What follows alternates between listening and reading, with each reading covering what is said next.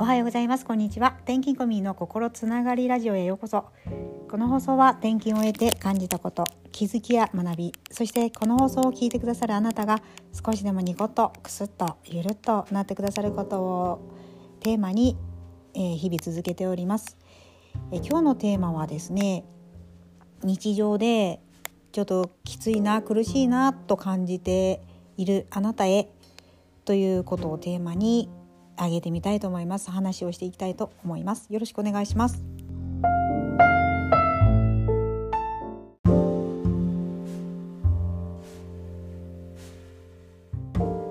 はい今日は冒頭でですねちょっとカチャカチャっていう音がしてたかもしれないです。それはですね実はおやつを食べてですねその紙アルミの袋をですね片手に持っていながら、えー、話していたのでそれがちょっとガチャガチャという音にこの音ですね。なったかもしれないです。失礼しました。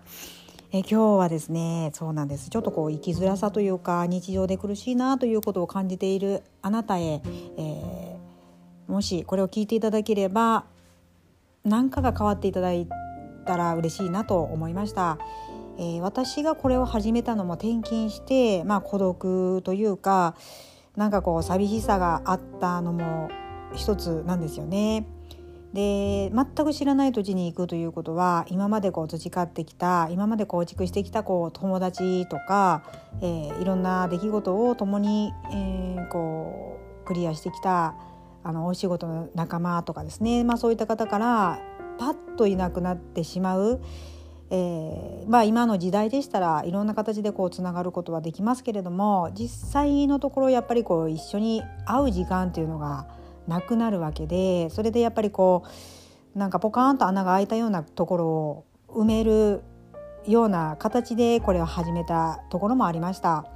でえー、そうですねその時にですねちょうど私があの転勤しあの主人の転勤についてきて、まあ、ちょうど3番目の子が入学式が始まる時だったんですね。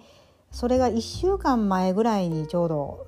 まあ、今のところに到着しまして引っ越しも終えたでやっとまあ準備を整えていこうかっていう時の矢先にですね一番下の子が今度は、えー、頭蓋骨骨折という大きな事故があったんですね。で、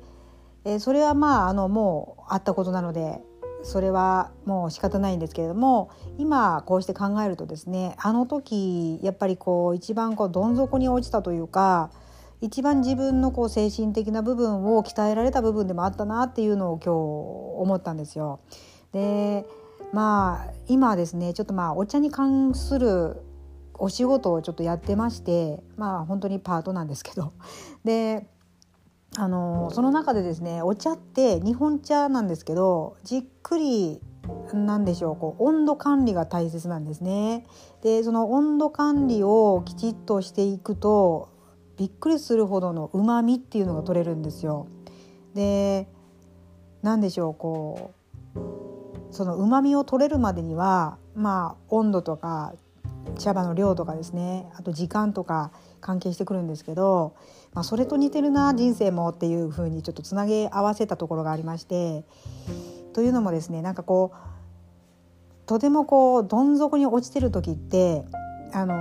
もうこの世にないぐらいのこ何でしょうなんか幸せを感じれないぐらいいつも涙が出るしなんかこうこの先どうなるんだろうっていう不安も出てきますよねきっと。でもあのあれがあったからあの今の普通の日常がですねとてもこう、まあ、幸せでもあるんだなっていうのも感じれるしもし今なんでしょうこう行き詰まっているとかちょっとこうとっても苦しいとか、まあ、ある時には必ずそのうまみの部分というか、うん、水がいつでも水を飲める時はそんなにあの何でしょう大事な水と思わないかもしれないんですけど喉がすごく渇いてやっと水飲めたっていう時の水って美味しいじゃないですか。なんて例えばいいんでしょうね。だからそんな感じで今その苦しんでる時があればきっとその普通に戻った時がとっても幸せになると思うんですよね。なんかそれを今日はちょっとこう感じましたのであのもしこれを聞いてくださる方がですねあのちょっとこうまあ、転勤以外でもなんかこうきついなとかこの先どうすればいいんだろうっていう、まあ、私が本当に言えることではないんですけども少しでも力の足しになればなと考え方のこう意味をですねちょっと切り替えていただけると幸いですと思って、えー、放送してみました。ぜひですねちょっとこ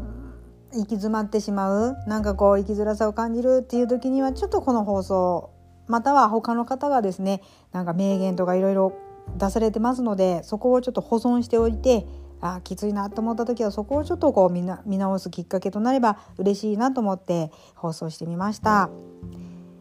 はいいかがでしたでしょうか？今日はですねちょっと重い話になったかもしれないですけども人生誰でもですねあの嫌なこと行き詰まることあると思うんです絶対に。でもそこをこうえー、乗り越えていった先にはですねもう本当に普通のことが幸せに感じる度合いもあのその人あの辛い時を長ければ長いほど感じやすくなって幸せの土土台の幅がですねすごく広がると思うんですよね。なので今日これを放送してみました。何かのお役に立てたらなと思います。では今日はこの辺で失礼します。